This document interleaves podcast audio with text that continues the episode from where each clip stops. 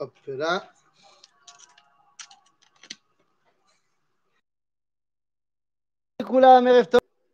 Yofi. Yofi, Yofi. Allez hop, c'est parti. Est-ce que tout le monde est là? Est-ce que tout le monde est là? Est-ce que tout le monde m'entend bien? Normalement, tout va bien. Allô, allô, on m'entend? Faites-moi un signe qu'on m'entend. Faites-moi un signe que tout va bien. Oui, oui, non, non. Shalom, shalom. Oui, c'est parfait. Bon, bah alors on y va. Alors c'est parti. C'est parti, RF Tov, les Koulam. C'est bon, bah alors c'est parti. Bon, bah on y va. RF Tov, les Koulam, Parachat, Korach. On a du boulot, on a du pain sur la planche, les amis. Parachat Korach. Eh bien, si vous voulez, cette paracha, c'est un must. C'est un must. Alors, le titre du cours entre dispute et distance. En fait, on va commencer directement dans le vif du sujet. Vous savez très bien que le sujet principal du judaïsme, c'est bel et bien la marloquette. Eh oui, comme vous le savez, un juif, au moins trois idées minimum. Et comme vous, vous le savez qu'un juif qui va sur une île déserte, il construira au moins deux synagogues, une où il ira prier et une où même si on le paye, il n'ira pas prier. La marloquette, c'est notre talon d'Achille. C'est notre problème. En fait, si on veut comprendre véritablement de quoi je parle, eh bien, il va falloir qu'on aille regarder deux secondes le livre de Jérémie, Yirmiyahu Anavi. Et si on voit dans le livre de Yirmiyahu, au chapitre 2, versets 10 euh, et 11, eh bien là-bas, alors, le prophète Jérémie va faire une remontrance, tout ce qui est plus classique au Béné Israël, une remontrance parce qu'ils font de l'idolâtrie. Bon, un coup classique, j'ai envie de te dire, dans la névoie. Mais le truc qui va se passer à ce moment-là, c'est que, eh bien, il va dire la chose suivante. Regardez les Kittim et les Kedarim. Les Kittim et les Kedarim, deux peuples donc, eh bien, eux, ils servent des idoles et pourtant ils ne les ont pas abandonnés, alors que vous, qui servez le vrai Dieu, moi, eh bien, vous, vous m'avez abandonné. Bon, alors ça, c'est la Tochecha, euh, la Pachout euh, de Jérémie par rapport au peuple juif qui fait l'idolâtrie. Mais ce qui nous intéresse, c'est ce que le Talmud, dans le traité de Ta'anit, va faire de ce verset. Puisque le Talmud dira, oui, les Kittiim, les hommes qui habitent euh, en Kittié, je ne sais pas comment on dit en français, eh bien, habitent dans les îles. Et donc, comme ils habitent dans les îles, comme ils habitent dans les îles, eh bien, ce sont des gens qui ont de l'eau à profusion, mais qui n'ont pas de feu. Et donc, leur dieu principal, c'est le feu. Alors que les Kédarim, à l'inverse, eh bien, ils sont des gens qui habitent dans le désert. Dans, qui dit le désert, eh bien, dit qu'ils n'ont pas d'eau. Et donc, leur dieu principal, c'est l'eau. Et à ce moment-là, le Talmud dira que chaque identité humaine place comme idéal de vie ce qu'il lui manque. Donc, sachant cela, eh bien, quand on sait que. Chat. Lorsque euh, on se rend compte que dans le peuple juif, l'idéal du peuple juif, c'est Shema Israël, Hashem Elohenu, Hashem Echad, eh bien, eh bien, vous comprenez bien qu'est-ce que ça veut dire. Ça veut dire que c'est ce qu'il nous manque. Nous avons, semble-t-il, un vrai problème au niveau de l'unité. C'est la recherche du peuple juif, cette unité. Mais est-ce que unité veut dire unicité Est-ce que être ensemble veut dire être pareil? Vous savez bien que la réponse est non, évidemment. Et donc, en fait, le problème de la paracha de Korach, c'est qu'elle va mettre en surbrillance deux façons, deux façons d'être en marloquette. Soit on est en dispute, soit on prend ses distances. Vous allez voir de quoi on parle. Finalement, quand on rentre dans le, contexte et dans le vif du sujet dans la paracha, eh bien, il y a une question qui est quand même assez incroyable. C'est quand la paracha de Korach Ça se passe quand? Eh bien, je vais vous dire la vérité, on n'en sait rien. Et c'est assez incroyable. Alors que tous les autres événements du désert, on peut les dater, alors que ce soit au jour près ou au mois près, on peut les dater, la paracha de Korach, on ne sait pas quand est-ce qu'elle se passe. Alors, il y a des indices qui, peuvent la situer la 40e année du désert, tardive, mais d'autres indices semblent nous faire penser qu'elle s'est passée peut-être même avant Mahamad Arsinaï. C'est-à-dire qu'on ne sait pas dater la paracha de Korach. À l'inverse, à l'inverse de tous les autres événements. Et évidemment que bah, c'est un cas tellement unique qu'il demande réflexion. Il demande évidemment réflexion parce que parce que pas normal. Cette paracha semble trop mise à l'écart des autres pour qu'elle nous laisse indifférentes. Qu'est-ce qui se passe là-bas? Qu'est-ce qui se passe là-bas? Qu'est-ce qui se passe dans Korah? Pourquoi y a-t-il autant d'effervescence au peuple juif à ce moment-là? Eh bien, il faut se rendre compte qu'en fait, au sein de, on va dire, de, la troupe de Korah, il y a plusieurs personnes. Il y a plusieurs personnes bien, bien différentes. Parmi ces plusieurs personnes,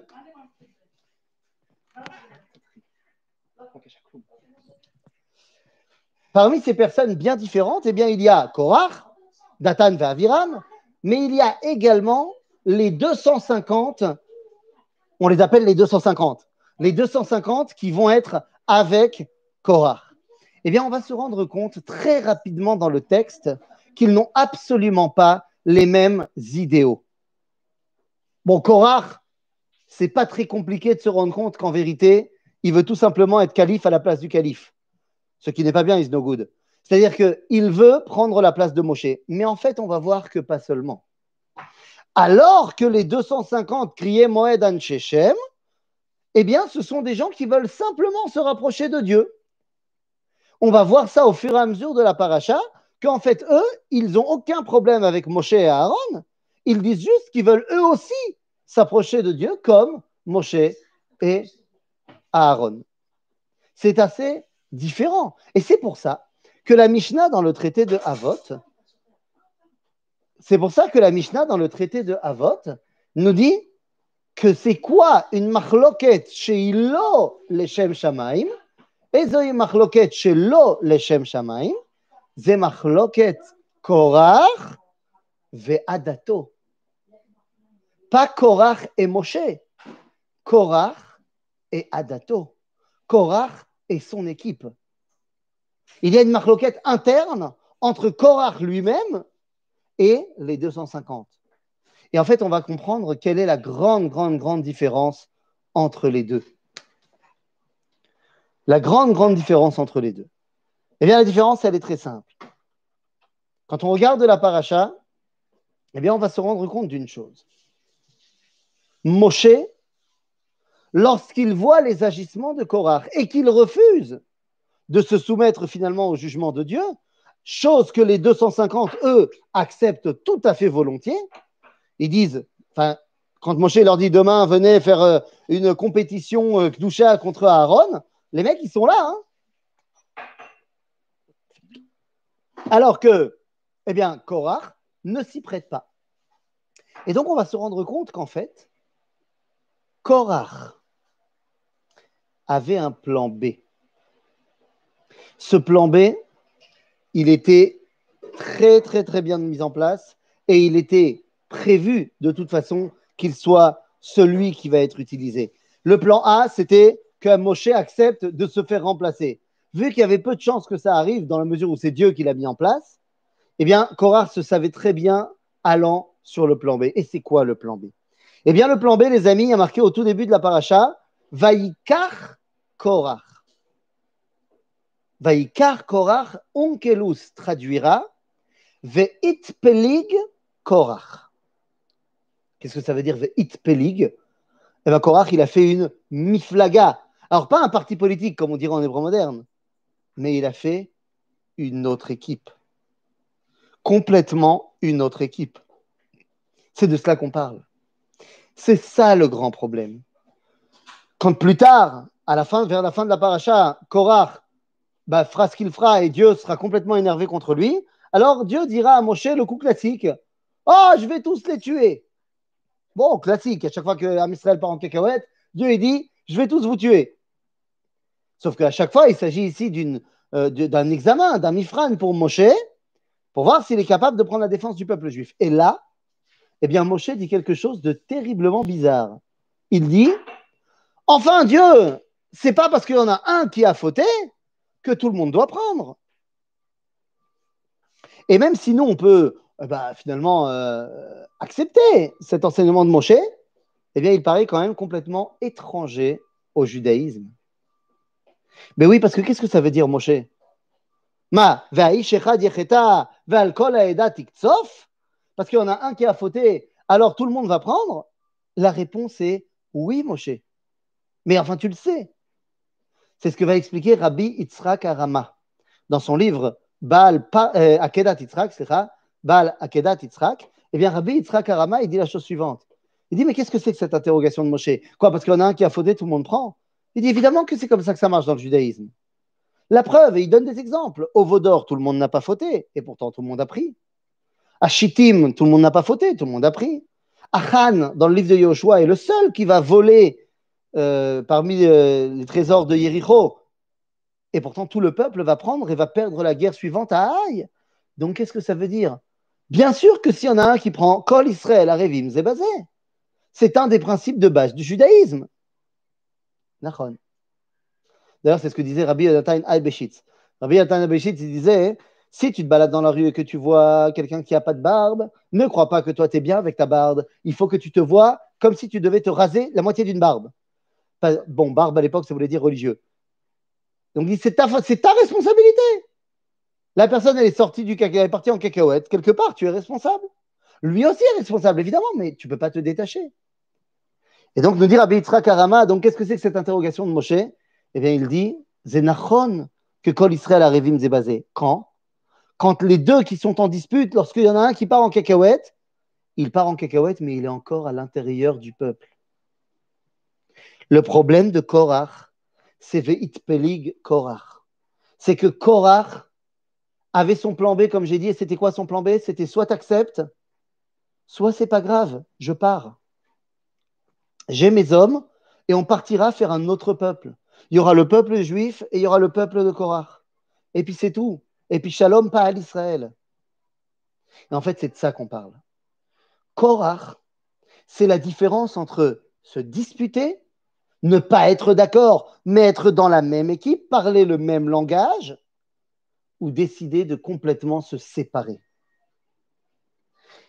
Pourquoi la paracha de Korach, Moshe, on le voit réagir si violemment? Parce que Moshe qui s'est battu corps et âme pour le peuple juif, voir quelqu'un qui dit bah, c'est pas grave, moi je me casse. Moi je vais faire mon peuple à moi, vous m'avez saoulé. Moshe comprend qu'il n'y a rien de plus grave.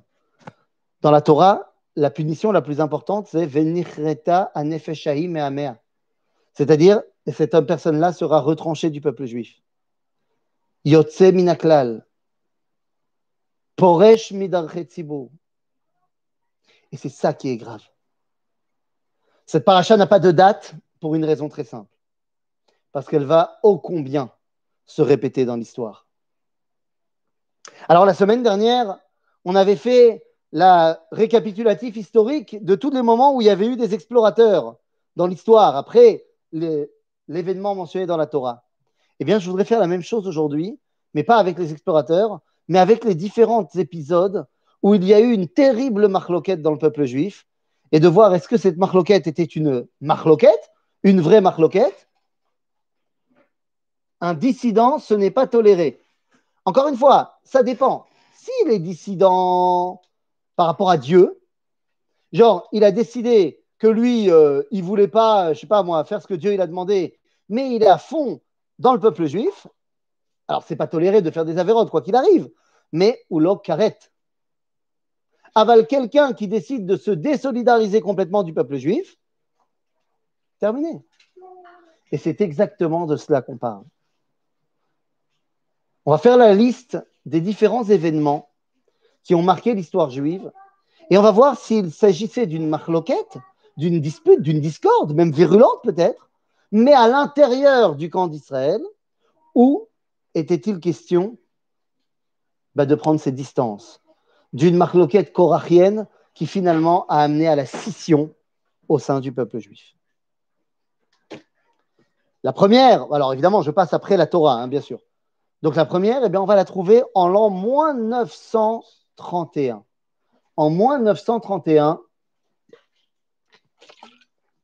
à la tienne, il fait très chaud. En moins 931, il va y avoir Wahad Marloket, puisque c'est le moment du schisme. C'est le moment de la séparation entre le royaume d'Israël au nord et le royaume de Yehuda au sud. Royaume d'Israël au nord, royaume de Yehuda au sud. Deux royaumes.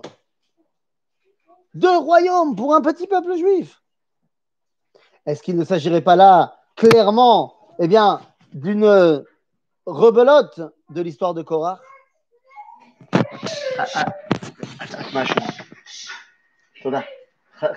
c'est fantastique. Ce sont les inconvénients du direct, Rabotai. Ce sont les inconvénients du direct. Bekitso, je croyais que mes enfants étaient sur le point d'être tranquilles dans la chambre et finalement, ils ont décidé que pas du tout. Top, nous, on va essayer de gérer. Quoi qu'il en soit, quoi qu'il en soit, ce schisme aurait très bien pu se terminer en une séparation en deux identités nationales différentes, en deux peuples différents. C'est ce qui a failli avoir lieu au tout début du schisme, lorsque Yerovam ben Nevat, Jéroboam ben Nabé est aux commandes. Pourquoi? Eh bien, certes, le schisme a été voulu par Dieu, c'est même un prophète, Achia Ashiloni, qui l'a demandé, mais ce qui n'a évidemment pas été demandé, c'est de créer une muraille et de mettre des gardiens armés sur les chemins qui mènent à Jérusalem. C'est ce que va faire Yerovam ben Nevat. Il va empêcher les Juifs de revenir, enfin, d'aller à Jérusalem pour les fêtes, par exemple.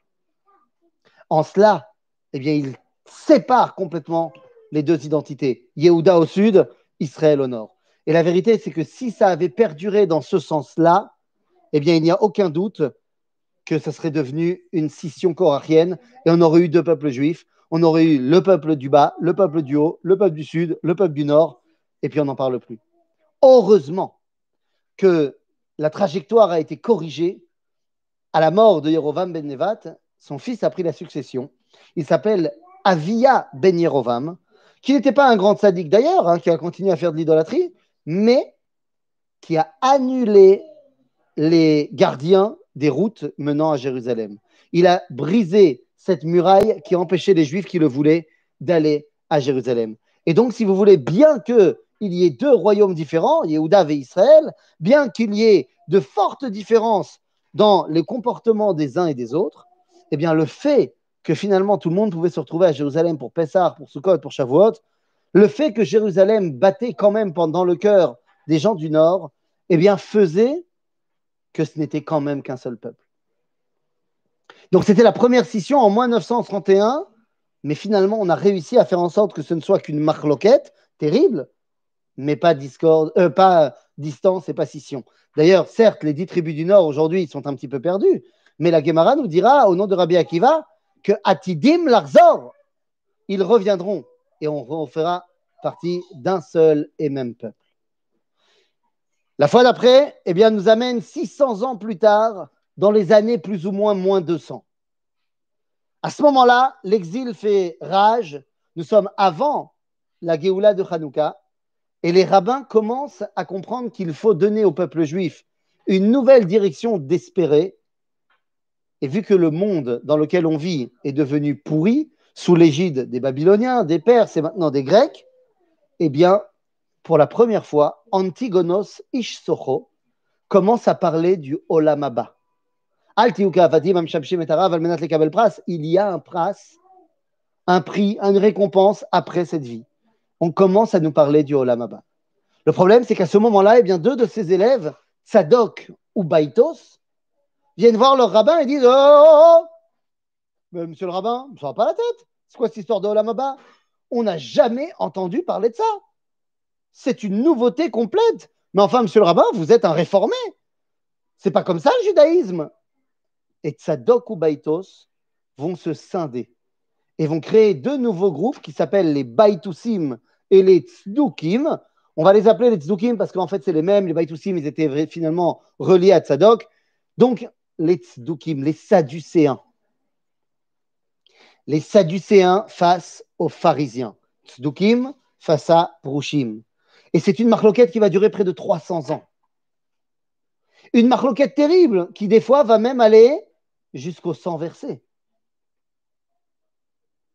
Et pourtant, c'est une marloquette.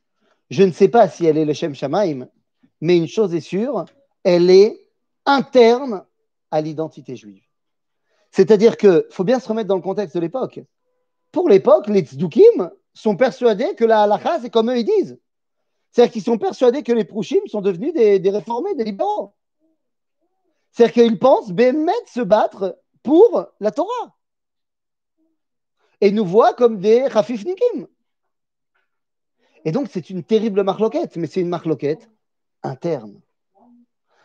Et donc, bien que bah, il ait fallu tout faire pour euh, calmer les tzdukim, les sadducéens, eh bien, on s'est battu, on a, a marloqué au maximum, mais on n'a pas scindé le peuple en deux. Alors vous allez me dire, ouais, mais il n'y a plus de tzdukim aujourd'hui, c'est pas vrai, ça y est, ils ont, disparu et c'est les, les pharisiens qui ont gagné. Certes, mais c'est pas parce que l'un a décidé de partir ou l'autre a décidé de l'exclure, c'est tout simplement les faits qui ont fait disparaître les tzdukim. Il faut comprendre qu'à la fin de l'époque du deuxième temple, 90% des tzdukim sont des kohanim, sont l'aristocratie prêtre qui vivent à Jérusalem à côté du Beth Amikdash. En d'autres termes, une fois que le Beth Amikdash est détruit, le tzduki, il n'a plus rien à faire. Quoi. Et donc, petit à petit, ils vont tout simplement disparaître.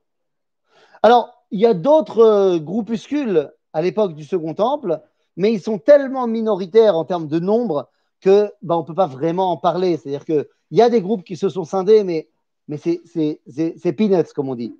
Par exemple, on a ceux qui s'appellent les Esséniens, que certains diront que c'est la secte de la mer morte, d'autres diront que ce n'est pas la secte de la mer morte, qu'il y a un autre groupe qui s'appelle la secte de la mer morte. Ceux qui ont écrit les rouleaux de la mer morte, les parchemins de Qumran. Bon, mais eux, c'est quoi? C'est une centaine de mecs. Donc on ne peut pas vraiment en parler parce que c'est Mamash Katan. Rabotai, les tzdukim.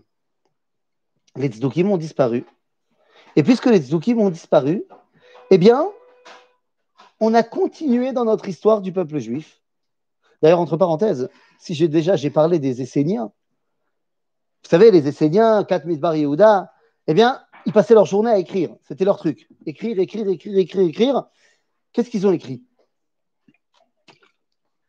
Ils ont écrit quatre styles de livres. Tout d'abord, ils ont écrit bah, le Tanakh. Ils ont recopié le Tanakh. On a retrouvé tous les livres du Tanakh, sauf Megillat Esther, mais ce n'est pas sans nous étonner parce que c'est trop proche de l'événement de Purim pour qu'ils aient déjà pensé à le mettre dans le canon biblique. Mais l'homme est On voit qu'ils ont écrit donc tout le Tanakh. Donc ça, c'est un style de livre, le Tanakh. Deuxième style de livre, tous les livres référents à leur mode de vie. Troisième style de livre, les apocryphes, les Sfarim Chitsonim. Et il y a une quatrième sorte, ce n'est pas des livres, c'est un texte qu'on appelle Megillat Anechoshet. La Megillah de cuivre. Waouh Mais qu'est-ce que c'est que cette histoire? Eh bien, on a retrouvé effectivement une Megillah en cuivre sur laquelle était gravé quelque chose. Ça a évidemment attisé euh, les esprits de tous les archéologues. Et quand ils ont commencé à la lire et à la déchiffrer, eh bien, ils se sont rendus compte qu'il s'agissait très, probablement d'une liste de trésors. Et tout le monde pensait qu'il s'agissait tout simplement d'un compte-rendu des trésors du Beth Amikdash, du Baït Sheni. Tous étaient plus ou moins dans cette idée-là, sauf un.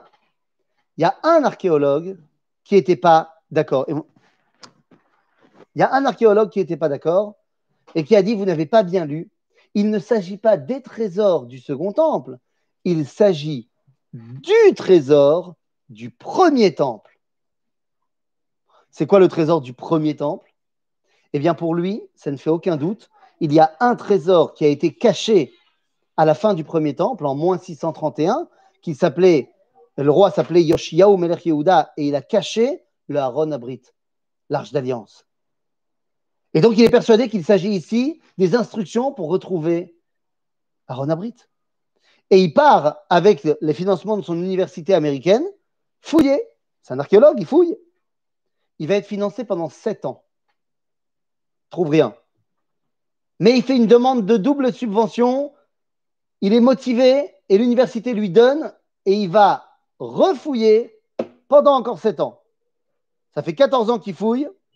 Il n'a rien trouvé. Allez, la porte. Il va même prendre sur ses deniers la 15e année de fouille.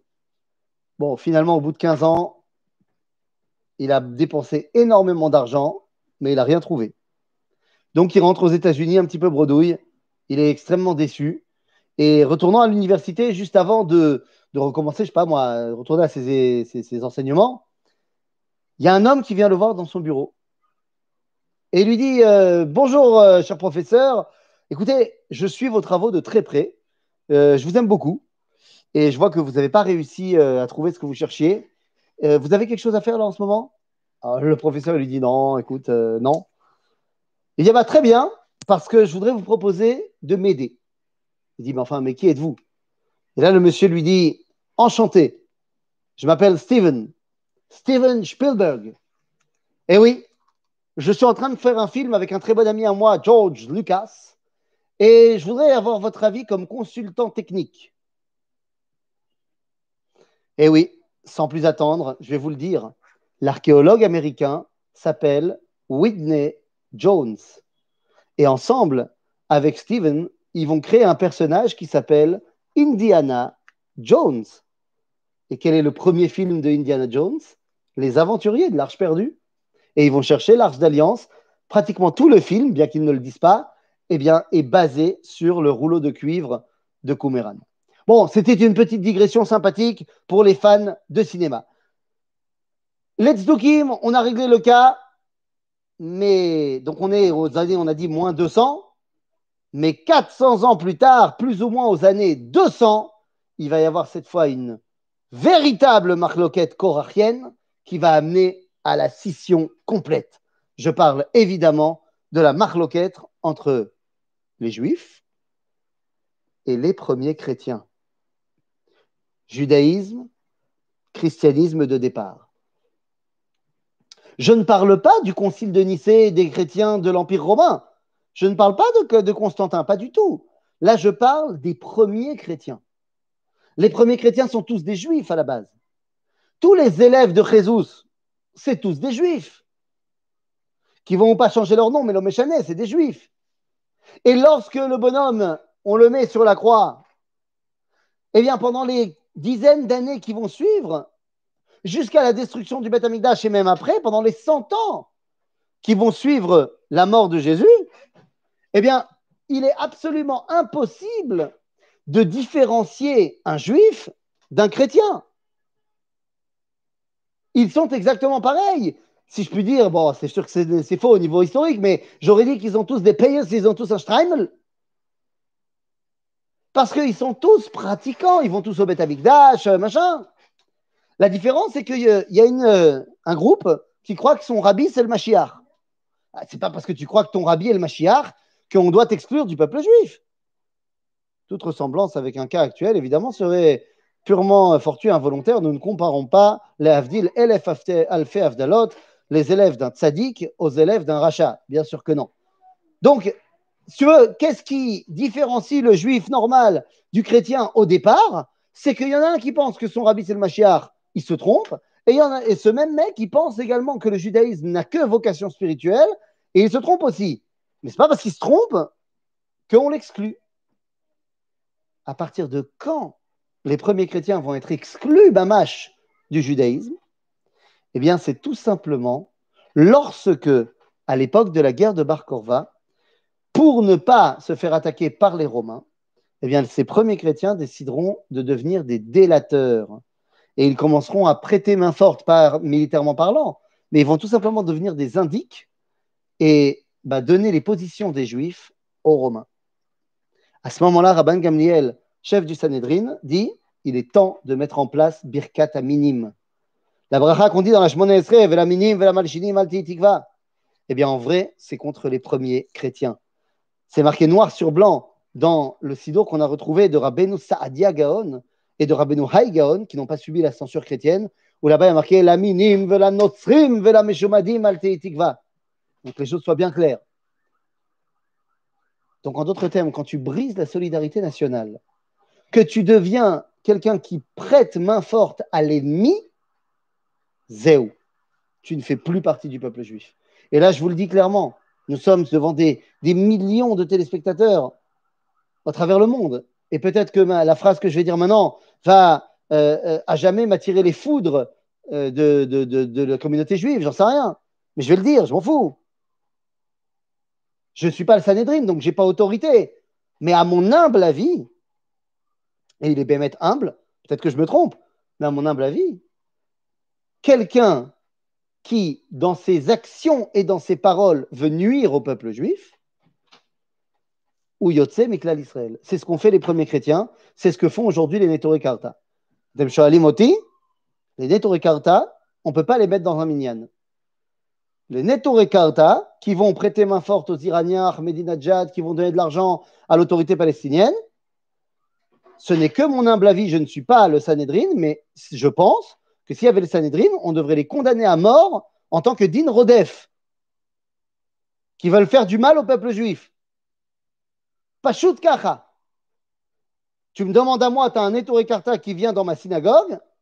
Si on est neuf et lui, il n'y a pas minyan pour moi. Et c'est moi le rabbin de la synagogue. Il est évident que je ne le fais pas monter à la Torah dans, dans tous les cas. Parce que quelqu'un qui veut, dans les paroles et dans les actions, nuire au peuple juif, zéou. Quelqu'un qui est super pas d'accord avec toi, c'est Dergamo. Et donc, eh bien, la troisième grande scission était la bonne. C'est devenu une scission, scission, une scission corachienne entre nous et les chrétiens. Et puis après, entre les années 200 et les années 1000, eh bien, finalement, le peuple juif n'a pas besoin de se scinder. C'est les temps les plus difficiles de l'exil. Nous sommes sous l'Empire byzantin, sous les conquêtes arabes, sous les, premières croisades, les premières croisades, Bekitsour, autant te dire qu'à ce moment-là, euh, on ne peut pas se scinder. On ne peut pas se scinder parce qu'il y a deux options. Soit tu es juif et tu es persécuté, soit tu décides de convertir au christianisme. Et puis c'est terminé. Par contre, dans les années 1000-1100, ça recommence à être Bécéder, Erchéou, c'est-à-dire que le peuple juif peut commencer à retrouver une espèce euh, bah, de vie normale au XIIe et au XIIIe et au XIVe siècle. Ça va être l'âge d'or des juifs d'Espagne. Et juste après, au XVe siècle et au début du XVIe, il va y avoir une nouvelle scission qu'on aurait pu penser être une scission corachienne, mais qui en fait n'en était rien du tout, qui n'était même pas une véritable scission, ce n'était qu'une scission technique. Je parle de quoi? Je parle de la scission Ashkenaz-Séfarade. Ben oui, au XVe siècle, eh bien, on ne se parle pas. C'est-à-dire que après l'expulsion des Juifs d'Espagne, le judaïsme séfarade, qui va principalement aller en Europe, euh, en Afrique du Nord, eh bien, il n'y a plus vraiment de contact entre eux et le judaïsme ashkenaz d'Europe de l'Ouest, d'Europe de, l'Est et d'Europe centrale. Et le fait qu'il n'y ait plus de contact va faire qu'on va se séparer. Mais en fait, ce n'est pas une vraie séparation, c'est une séparation technique qui est simplement due au fait qu'on ne se parlait pas parce que techniquement, on n'avait pas de contact. Au XVIe siècle, on va recommencer comme au XIIe, XIIIe, XIVe à avoir des contacts entre les rabbins, entre les personnes, machin. Et donc, tout de suite, eh bien, tout le monde va, va comprendre qu'en fait, on est évidemment le même peuple juif, donc il n'y a pas de problème. Donc, la scission Ashkenaz-Séfarade, elle n'a été qu'un danger mais finalement, elle n'a été absolument pas dangereuse. Sauf que, bah, arrive juste après, au XVIIe et surtout au XVIIIe siècle. Non, je dis n'importe quoi. Excusez-moi, autant pour moi. Euh, oui, oui, tout à fait. Au XVIIe siècle, non, au XVIIe siècle, pas encore. Non, j'exagère. Au XVIIIe siècle et au tout début du XIXe, il va y avoir une autre marloquette. Une marloquette terrible. Cette fois, il s'agit de la marloquette entre Mitnagdim et Chassidim. Les élèves du Baal Shem Tov, les élèves du Gaon de Vilna. Et ça, Ça, c'est une marloquette qui a été véritablement terrible. Je veux dire, les, mitnagdim ont quand même été balancés des informations fausses au tsar de Russie contre l'Admor Azaken qui a finalement fini en prison. Non, ce n'était pas des blagues. C'était de la marloquette de compétition. Ken. Aval, bien que pendant les deux premières générations, c'était d'une violence absolument inouïe, eh bien très très vite, à la troisième génération, eh bien finalement on s'est rendu compte que c'était exactement la même chose. Tout le monde parlait Torah. On n'avait pas les mêmes interprétations, on n'avait pas les mêmes explications. C'est Gamour. Aval Zetora, Torah. Et deux générations après, vous savez, le Baal Tanya, le Admorazaken, a voulu rencontrer le Gaon de Vilna. Le Gaon de Vilna a refusé de le rencontrer. Mais son élève, Rabbi Chaim de Vologine, et le petit-fils du Admorazaken, le Tzemar Tzedek, se sont rencontrés. Donc, si vous voulez très vite, eh bien, au bout de, allez, une centaine d'années d'affrontement, eh bien, finalement, tout le monde a compris que Zetora, Zetora, Zekodesh, Zekodesh, alors Zebeseder. Ceci étant, donc, finalement, Zebeseder, c'est-à-dire qu'on est resté dans, dans, le même, euh, dans le même camp. Et puis est arrivé le 19e. Est arrivé le 19e siècle, Ribon Sheloilam, avec une nouvelle marloquette. Mais alors là, du pain béni pour le monde religieux énervé. C'était la marloquette religieux, pas religieux. Et oui, le 19e siècle va voir le chamboulement du peuple juif. C'est-à-dire que en l'espace de 50 ans, le peuple juif passe de 99% de religieux à 20%. Un truc de dingue. Un truc de dingue. Et donc à ce moment-là, eh il va falloir réfléchir. Qu'est-ce qui se passe? Scission. Le monde religieux ne parle pas au monde pas religieux, le monde pas religieux s'est détaché complètement du monde religieux. Et donc on aurait pu vraiment penser là aussi que c'est le début de la scission de Korach. Et qu'on va créer deux peuples juifs, un peuple juif religieux, un peuple juif pas religieux. Il y a une, une, une série, une série euh, israélienne comme ça, qui, a voulu montrer. Alors, j'ai pas vu la série, j'ai juste vu le, le comment le, le synopsis, le trailer, que genre euh, l'État d'Israël s'est coupé en deux États. Il y a l'État d'Israël et il y a l'autonomie harédite. Genre, c'est deux pays différents. Mais, non. C'est-à-dire qu'on a beaucoup pensé cela au début. Mais finalement, eh bien, il n'en est rien. Pourquoi il n'en est rien? Eh bien, parce que toute la question, et ça c'est général ce que je dis maintenant, toute la question pour savoir si tu es une marloquette Korach ou pas, eh bien c'est de savoir est-ce qu'on peut parler le même langage? Est-ce qu'on a les mêmes points de repère? Si on a le même langage, alors, Zebeseder, on a le droit de super pas être d'accord, mais il n'y a aucun risque. À l'époque, on a dit, du royaume d'Israël, du royaume de Yehuda, il y a le même langage. C'est quoi ce même langage? Jérusalem. Ce qu'on a expliqué tout à l'heure. À l'époque des Chassidim et des Mitnagdim, bon, euh, Sfarad Ashkenaz, on a dit que ce n'était pas vraiment une scission. À l'époque des Chassidim et des Mitnagdim, on a le même langage. C'est quoi? Torah. Même si ce n'est pas la même compréhension de la Torah, c'est Torah. Et le langage entre charedim, chilonim, religieux par religieux. C'est quoi ce langage? C'est quoi ce langage qui est le même? Alors, ce n'est pas la Torah, évidemment. C'est le sentiment extrêmement fort d'appartenance au peuple juif. Mettez un juif orthodoxe face à un bon juif chiloni, gaucho euh, de Tel Aviv. Allez, rajoute à ça homosexuel, pourquoi pas comme ça, on prend tous les clichés de Tel Aviv ensemble. Eh bien, qu'est-ce qu'il va te dire comme phrase, le Tel Avivnik, au, au Bnebraki Il va te dire cette phrase que tout le monde a déjà entendue. Tu vas pas me dire comment on est juif. Tu n'es pas plus juif que moi. Je suis aussi juif que toi, voire même plus. Ça, c'est une phrase qu'on a toujours entendue. Et vous savez quoi? Elle est vraie. Enfin, pas le, dernier, je suis plus juif que toi. Mais tu n'es pas plus juif que moi, c'est une vraie phrase. C'est tout à fait vrai. Parce que d'abord, je ne suis pas là pour juger. Je ne sais pas ce que ça veut dire être plus juif ou moins juif. Ta maman, elle est juive, tu es juive. C'est pas shoot. Il n'y a pas de juif de première division, de juif de deuxième division. C'est l'okayam. Mais le fait qu'ils disent ça, c'est parce qu'ils se sentent terriblement heurtés. Genre, tu es en train de me dire que moi, je ne suis pas juif, mais pas du tout. Moi, je suis juif. C'est-à-dire que moi, toi, tu penses que tu es juif et ce qui te rattache au judaïsme, c'est la Torah, fair enough. Moi, je suis tout aussi juif. Ce qui me rattache au judaïsme, c'est la Shoah. Tu as des gens qui ne sont pas du tout pratiquants, mais ils sont des fans de la Shoah. Pour eux, c'est toute leur vie. Tu as des gens qui, leur attachement au judaïsme, c'est le Betar Yerushalayim. Pourquoi pas? On a d'autres, c'est les falafels. Mazem Chané. Genre, tu vas pas me dire comment on est juif. Moi, je suis juif. Agave, cette marloquette, elle marche aussi entre mec de gauche et même de droite en Israël. C'est-à-dire le mec de Shalom Arshav et le mec de, je euh, je sais pas moi, euh, Aleoumi, ils sont en marloquette, évidemment, mais ils ne sont pas du tout en marloquette Korach. Parce que les deux, ils ont un langage meshoutaf. C'est quoi? Eretz Israël.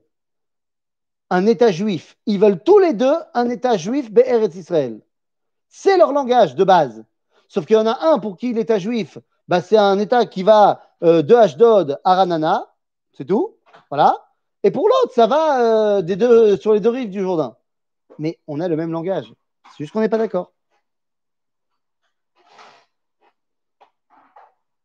En fait, ce qu'on apprend d'une marloquette chez Ileshem Shamaim, qui peut être très dure, eh bien, c'est qu'on doit apprendre des deux côtés. Les deux parties vont nous faire grandir. Dans la marloquette qu'il y avait entre le royaume du nord d'Israël et le royaume du sud, eh bien, en fait, c'était quoi? Ben, Manito explique que le royaume du nord, le royaume d'Israël, le royaume de Ephraim, était porté sur la Kedusha Shebat Teva, la Kedusha de la nature et le culte de la nation. Alors que dans le royaume de Yehuda, on était beaucoup plus sur ce qu'on appelle la Kodesh Aragil, c'est-à-dire la spiritualité et la religiosité. Dit, le, Manito, on a besoin des deux. Et donc, il fallait une scission pour que les deux prennent bien leurs appuis, pour que finalement, aujourd'hui, on puisse réunir les deux. Dans la marloquette entre les mitnagdim et les chassidim, quelle était la dispute? Eh bien, le Rav Tzvi expliquait que la grande marloquette, c'était, pour lui, les chassidim, c'était Gdushat Shiloh, alors que les mitnagdim, c'était Gdushat Yerushalayim. Qu'est-ce que ça veut dire? À Jérusalem, quand il y avait le Beth Amikdash, tu avais le droit de manger les corbanotes uniquement à l'intérieur des murailles. Alors qu'à Shiloh, quand il y avait le Mishkan, tu pouvais manger les corbanotes dans n'importe quel endroit où tu pourrais voir au loin Shiloh. En d'autres termes, c'est une doucha qui s'éloignait, qui s'étendait dans la nature. Le monde des mitnagdim, c'était le monde du Beth Midrash. On ne trouvait Dieu qu'au Beth Midrash. Le monde de la chassidoute, c'était de trouver Dieu également à l'extérieur du Beth Midrash. Et c'était très important qu'il y ait une grosse marloquette pendant une bonne centaine d'années pour que bah, le monde du Beth Midrash était déjà bien en place mais il fallait mettre en place la Kedusha qu'on pouvait trouver dans la nature. Et la marloquette entre Datim et Chilonim, elle était tout aussi fondamentale de savoir que Am Israël peut se revendiquer de plein de façons. Mais le plus important, c'est d'être cachour à ce Am Israël. Aujourd'hui, en 2020, il y a une nouvelle marloquette. Oh, elle ne date pas de 2020. C'est une marloquette de l'après-Médinat Israël. C'est une marloquette de maintenant, des années 2000. Et c'est une marloquette qui me fait personnellement très peur. Parce qu'on est dedans, donc c'est trop tôt pour savoir exactement de ce qui va en être. Mais j'ai très, très, très gravement l'impression que ça ressemble à une marloquette de Korach et qu'il y aura de scission. Je parle de quoi? Je parle de la marloquette entre le judaïsme traditionnel qu'il soit orthodoxe ou pas, et le judaïsme réformé, libéral. Alors, j'ai pas trop peur du judaïsme libéral français.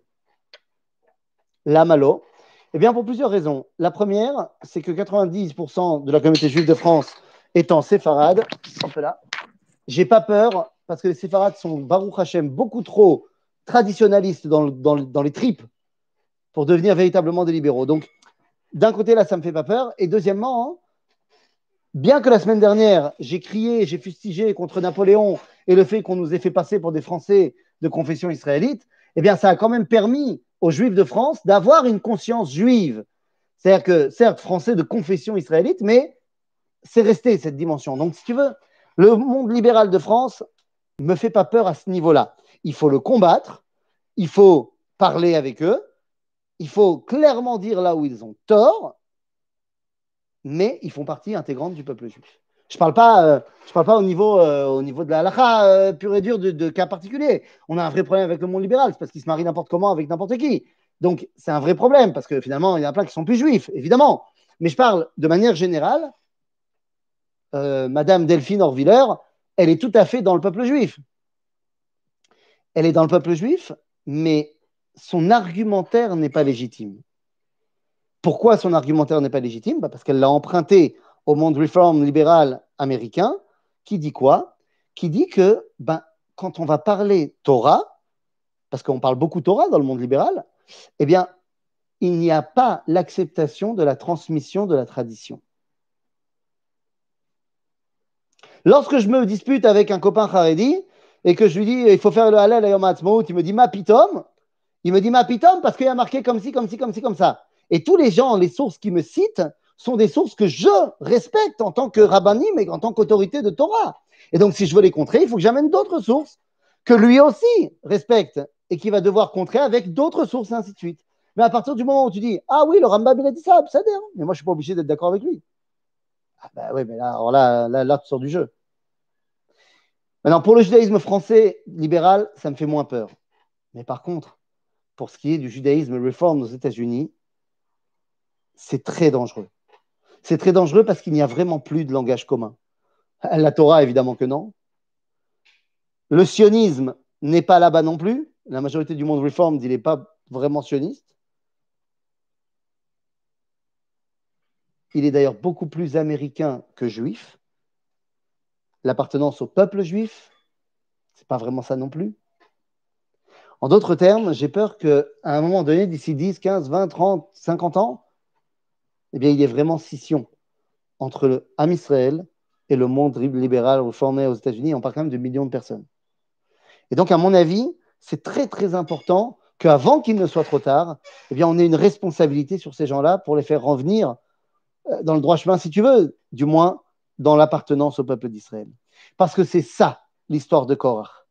L'histoire de Korah, c'est de savoir est-ce que tu fais partie des 250 qui sont en marloquette, qui vont en payer le prix, mais qui sont partie intégrante totale du peuple juif, ou est-ce que tu es Korah qui a décidé de se scinder complètement et de faire sa propre équipe? Sa propre équipe qui ne fait maintenant plus partie du peuple juif. L'histoire a montré qu'il y a eu des grosses disputes qui n'ont été que des disputes, et il y a eu des grosses scissions qui nous ont fait prendre nos distances avec d'autres communautés. Nous devons aujourd'hui essayer de faire en sorte que ces distances-là s'arrêtent. Ah, j'ai oublié une. Oh là là, j'en ai oublié une. Autant pour moi. J'en ai oublié une. C'est ma faute. Au Xe siècle, il y a une autre scission incroyable. Au Xe siècle, autant pour moi, désolé, j'avais bien fait l'ordre, mais je ne sais pas pourquoi ça m'est sorti de la tête. Il y a une autre scission, évidemment, entre les Juifs et les Caraïtes. Bien sûr, évidemment. Anan ben David décide pour se sauver la peau d'ailleurs. Parce qu'en fait, à l'époque, le sultan, il avait une tolérance religieuse sur toutes les religions, mais il n'y avait qu'un seul représentant par religion. Et Adnan Ben David, il voulait être euh, Rej Galouta à la place du Rej Galouta.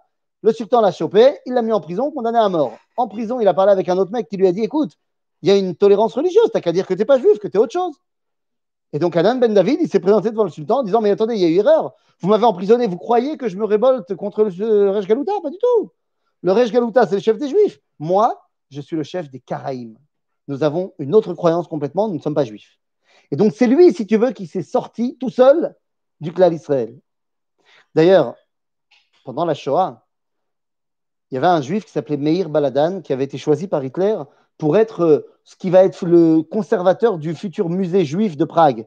Hitler voulait construire un musée juif après avoir éradiqué tous les juifs du monde, faire un musée pour montrer au monde ce qu'a été ce, ce, fléau euh, un jour. Et Meir Baladan devait en être le, le, conservateur. Et lui a demandé, Hitler, les juifs, les Karaïtes, c'est des juifs ou pas? Et Meir Baladan a répondu non. En cela, il les a sauvés. Le judaïsme allemand était aussi libéral. Par exemple, faire Shabbat le dimanche, et nous sommes toujours là. Hein, et nous sommes toujours là. Il en sera sans doute de même avec le judaïsme. Alors, tu as tout à fait raison. Le judaïsme libéral allemand a trouvé son, euh, son miroir dans le judaïsme réforme américain. Tout à fait. C'est juste qu'à l'époque, tu parles du judaïsme libéral allemand, eh bien, ça ne marchera pas assez. C'est-à-dire que finalement, les gens qui vont suivre la réforme jusqu'au bout en Allemagne sont assez minoritaires. Peut-être qu'ils auraient été extrêmement majoritaires s'il n'y avait pas eu la Shoah, mais il y a eu la Shoah et donc ça s'est arrêté complètement. Et donc, si tu veux, aujourd'hui, j'ai transposé ça au judaïsme réformé américain, mais c'est vrai que ce qui s'est passé en Allemagne euh, au 19e siècle, c'est ça. Et au début du 20e, c'est ça. Bien sûr, je suis d'accord avec toi. Et donc voilà, voilà, maintenant qu'on a fait cette, cette skira, eh bien, il ne nous reste plus qu'à dire que notre rôle en tant que peuple juif, c'est de toujours trouver le moyen, si on ne peut pas, on ne peut pas, mais d'essayer autant que possible, de faire en sorte que la marloguette de Korach ne soit plus. D'ailleurs, c'est une mitzvah lota assez. ke Korach vechadato. C'est ce que nous dit la halacha, kol amachazik Voilà, c'est de cela qu'on parle. C'est de cela qu'on parle. Notre but est d'arriver à l'unité et d'essayer d'arrêter les scissions au sein du peuple juif. On a le droit de ne pas être d'accord, on a le droit de ne pas penser pareil, on a le droit d'être en dispute, mais certainement pas en distance les uns des autres. Shabbat shalom à tout le monde